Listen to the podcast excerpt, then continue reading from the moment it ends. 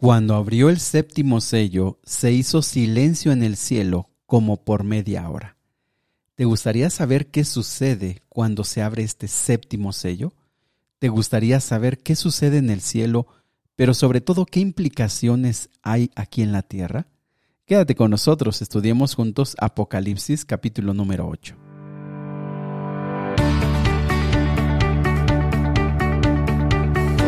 Nuevamente bienvenidos amigos y amigas al plan Reavivados por su palabra. Me da mucho gusto saludarles en estos días.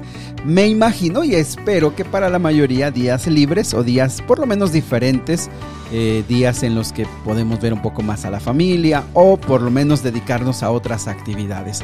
Anhelo que en este día, que es el regalo de Dios, puedas tú eh, tener gozo, paz y esperanza. Y en medio de lo que te toque vivir, eh, en medio de lo que te toque vivir hoy, tú puedas tener la, el gozo y la paz que el Señor nos da.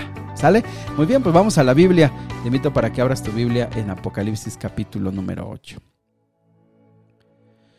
Muy bien, recuerda que el capítulo número 7 fue un breve paréntesis en la apertura del sexto sello y ahora, en este día, el, el, séptimo sello.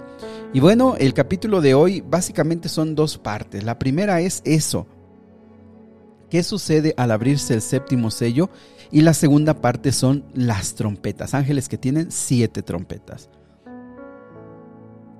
Eh, a mí me parece, me parece, tú sabes, eh, en, Apocalipsis pues hay tantas eh, interpretaciones y te digo, estamos tratando de compartir contigo las más, más serias, las más formales, las que tratan de estudiarlo con, apegado, ¿verdad?, a los principios bíblicos y también a los principios de interpretación bíblica y también tratar de compartirte una interpretación bíblica, que es lo más importante, bíblica.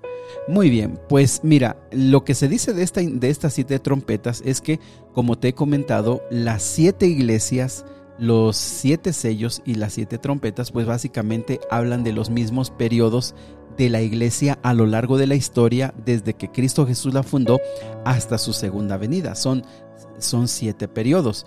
Entonces, por eso no vamos a hablar de estas trompetas porque pues hablan de los mismos periodos que las iglesias y que de los sellos. Y bueno, claro que nos dan más, este, más datos, más información. Y, eso a mí me encantaría que se pudiera estudiar, lo pudiéramos estudiar en otro momento, pero sí se necesita ver para poder, no sé, escribir, tener una gráfica y bueno, de esa manera poder tener más claro los periodos en los que se habla de la iglesia, de los sellos y de las trompetas. Por eso no lo vamos a estudiar. Vamos a enfocarnos entonces, ¿qué sucede cuando se abre el séptimo sello? Dice el versículo número uno, cuando se abrió el séptimo sello, se hizo silencio en el cielo como por media hora. Recuerda que el, sexto sello y el quinto, pues había mucho movimiento, ¿verdad? Mucho movimiento. También ah, vimos una escena de adoración, de alabanza. Y entonces aquí se queda en silencio. La interpretación que yo quiero compartir contigo es la que dice que en el cielo se queda en silencio porque los ángeles que acompañan a nuestro Dios se están preparando para venir, para acompañar al Señor Jesús a venir ya a presentarse a este mundo por segunda vez.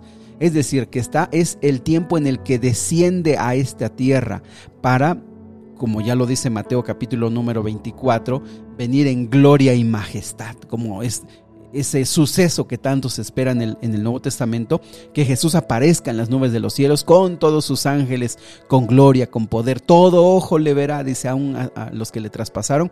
Entonces, esta media hora de silencio en el cielo se refiere a eso, a ese, ese momento en el que todos los ángeles, vamos, se están preparando, ya vienen hacia la tierra. Eh, hay un principio de interpretación que se ha usado en la profecía que es de un día por un año. Si ese, eh, ese principio lo pudiéramos aplicar aquí, podríamos decir que una media hora representa una semana literal, una semana de siete días literales. Algunos están de acuerdo, algunos otros, algunos otros no. Yo creo que sí. Eh, entonces podríamos hablar de que hablamos de siete días en los que hay un silencio en el cielo porque el Señor está viniendo a la tierra. Ahora, ojo con esto, versículo 2. Y vi a los siete ángeles que estaban en pie ante Dios y se les dieron siete trompetas. Son las que se van a hablar más adelante, pero que te digo que están relacionadas con las siete iglesias, esos periodos. Eh, en que la iglesia estuvo en este, su historia en esta tierra y todo lo que ha pasado, lo que sufrió y todas las cosas buenas que tuvo. Pero mira, interesante el versículo número 3. Otro ángel vino entonces y se paró ante el altar con un incensario de oro y se le dio mucho incienso para añadirlo a las oraciones de todos los santos sobre el altar de oro que estaba delante del trono. Mira, ya hemos, ya hemos visto esto de las oraciones delante de Dios eh, representadas en el incienso, representadas en el incienso. Y, y yo no, no, creo que no hemos reflexionado, amigos, en lo valioso que es la oración. O sea, no nos hemos puesto a pensar, apreciados amigos, cómo las oraciones que tú y yo hacemos pueden estar aquí, mira, representadas allá en el cielo me, puse a pensar hace unos días cuando dije, no, no, no lo hemos visto, o sea, no nos hemos dado cuenta de esto. Aquí en la tierra nos han manifestado Apocalipsis todas las guerras, hambres, destrucción, terremotos, todo eso que ha pasado a lo largo de la historia y cómo cada vez más esto nos anunciaba ya la venida de Cristo Jesús y, y los cristianos pasando dificultades y también hemos visto una visión celestial de cómo Dios, cómo Cristo Jesús ha sido coronado y ha sido eh, reconocido ante el universo como el único digno por todo lo que eh, hizo en esta tierra. y de repente nos podemos olvidar que en medio de todo eso están las oraciones de los santos. Es decir, en medio de la gloria del cielo, Dios no olvida eh, lo que está pasando aquí en la tierra. ¿Y cómo lo está escuchando? Pues a través de las oraciones también. Así que cuando cada vez que tú oras, cada vez que tú estás llorando y, orando a nuestro Dios por el dolor, el sufrimiento, las aflicciones, eh, cuando tú estás feliz y agradeces a Dios y oras, tus oraciones están delante de Dios. Mira cómo nuestras oraciones son escuchadas por Él. Yo en este momento tú no me puedes eh, no me puedes ver, bueno, no hemos transmitido en vivo, ¿verdad? Quizá en algún momento volvamos a transmitir en vivo, pero no me puedes ver. Pero yo aquí estoy en mi hogar, estoy aquí con el equipo de, de audio con el cual grabamos, tengo la computadora, estoy aquí en una pequeña mesa. Tú no me puedes ver, pero en este momento que tú estás escuchando este audio, se hace la realidad de la comunicación. ¿Por, ¿Por, qué te digo esto? Porque cuando tú estás ahí en tu cama, arrodillado, orando, hablando, llorando, hablando con Dios, quizá no, nos damos cuenta que esas oraciones están llegando al trono de nuestro Dios. Se están escuchando. Así como en este momento tú me estás escuchando, en este momento tú me estás oyendo y, y estamos comunicándonos, aunque yo no te puedo ver aunque yo no sé si vas viajando, si, si ya te vas a dormir, si te estás levantando, no sé si estás poniendo este audio mientras vas a tu trabajo o mientras estás cocinando, yo no lo sé. Imagínate cuando tú oras. No te das cuenta, no nos hemos dado cuenta que estas oraciones están allá, se están escuchando en el trono de Dios. El Espíritu Santo las está llevando. Ojo, pero eso no es el todo de lo que te estoy tratando de decir. El versículo número 3 dice que tomó, le echó más. Eh, versículo número 3 dice, eh, con, un incensario de oro y se le dio mucho incienso para añadirlo a las oraciones de todos los santos sobre el altar de oro eh, que estaba delante del trono. Versículo 4. Y de la mano del ángel subió a la presencia de Dios el humo del incienso con las oraciones de los santos extraordinario, amigos. Allí están todas las oraciones de aquellos que están clamando a Dios. Versículo 5. Ojo con el 5. Y el ángel tomó el incensario y lo llenó del fuego del altar y lo arrojó a la tierra. Y hubo truenos y voces y relámpagos y un terremoto. ¿Sabes que La interpretación de esto es que ese ángel y todo esto lo que está pasando, versículo 3, 4 y 5, se refiere a que Jesús estaba intercediendo por nosotros ante el Padre. Recuerda que ese tema lo vimos en el libro de Hebreos, como Jesús es el sumo sacerdote que intercede, es el único intercesor entre Dios y el hombre. es el mediador, porque está en medio de Dios y el hombre, y Él con su sangre dice, ellos son pecadores, merecen la muerte, pero se han arrepentido. Y por mi muerte en la cruz, yo los he perdonado. Y entonces Él nos presenta ante el Padre sin pecado, como si tú y yo nunca hubiéramos pecado, como si tú y yo nunca hubiéramos cometido faltas, porque por la sangre de Jesús fuimos limpiados. Y entonces el versículo 3, 4 y 5 lo que aquí nos está tratando de decir es, la interpretación es que Jesús está en ese, eh, en ese servicio de intercesión, llevando nuestras, nuestras oraciones, está intercediendo por nosotros. Pero ese versículo 5 donde dice que arroja el, arroja el incensario a la tierra y hay truenos, voces, relámpagos y terremotos, lo que nos está diciendo, la interpretación es que llega el momento en que se acaba la intercesión de Dios, de Cristo Jesús. Es decir, acaba ya, ya se acaba. Y más adelante vamos a ver otra, otra frase que nos va a ayudar a entender más esto. Es decir, ha llegado ya al final, ya se acabó. Ahora es momento de venir a la tierra.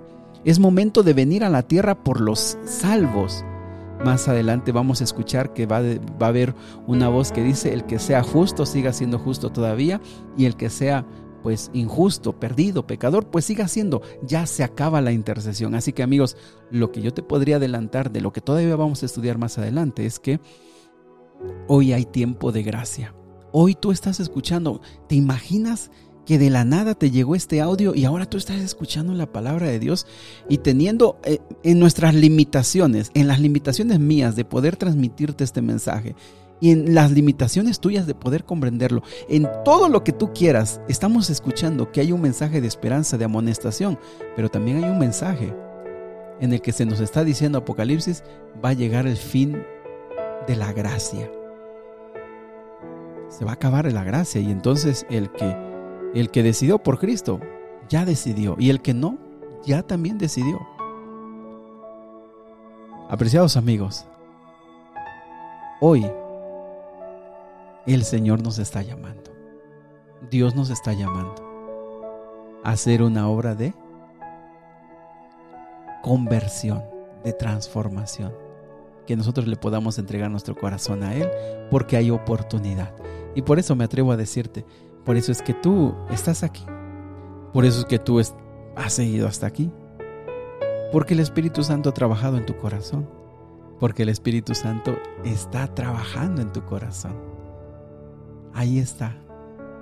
Hay un interés, aunque de repente te enoja, aunque de repente te molesta, aunque de repente digas, ya no quiero escuchar, hay una voz dentro de ti que es el Espíritu Santo que te está llamando. ¿Por qué? Porque Él él es tu Padre Celestial. El Espíritu Santo es Dios mismo que nos está llamando. Porque no quiere que nadie se pierda, sino que todos procedan al arrepentimiento. Hoy hay tiempo de, de gracia, hoy hay tiempo de arrepentirnos, hay tiempo de buscar a Dios. Y si tú estás hasta aquí y escuchando es porque el Espíritu Santo está trabajando en tu corazón. ¿Te gustaría entregarle tu vida al Señor mientras hay gracia? A mí me gustaría hacerlo. Querido Dios y Padre, te damos gracias Señor porque tú nos has dado la oportunidad de la salvación, nos has dado la oportunidad, has hecho todo para salvarnos. La historia está en tus manos y tú nos has dicho que a pesar de que parezca la más oscura historia, hay oportunidad de salvarse. Algún día tú vas a reivindicar a tus hijos, a tu pueblo.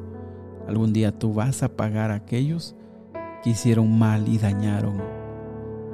Pero eso no nos interesa tanto como que algún día podamos estar contigo, nuestro Dios y nuestro Salvador.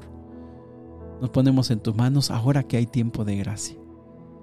Ahora que nuestras oraciones están llegando ante ti, Señor, imperfectas, impuras, llenas de pecado y de errores, pero siendo limpiadas por el Espíritu Santo.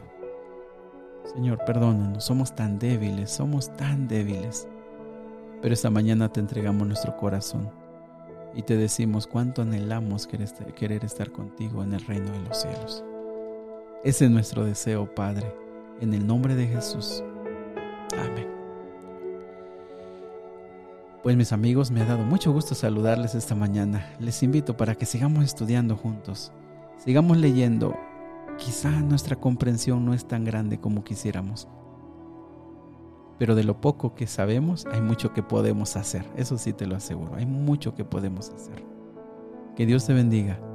Te mando un fuerte abrazo. Y si Dios lo permite, nos vemos el día de mañana.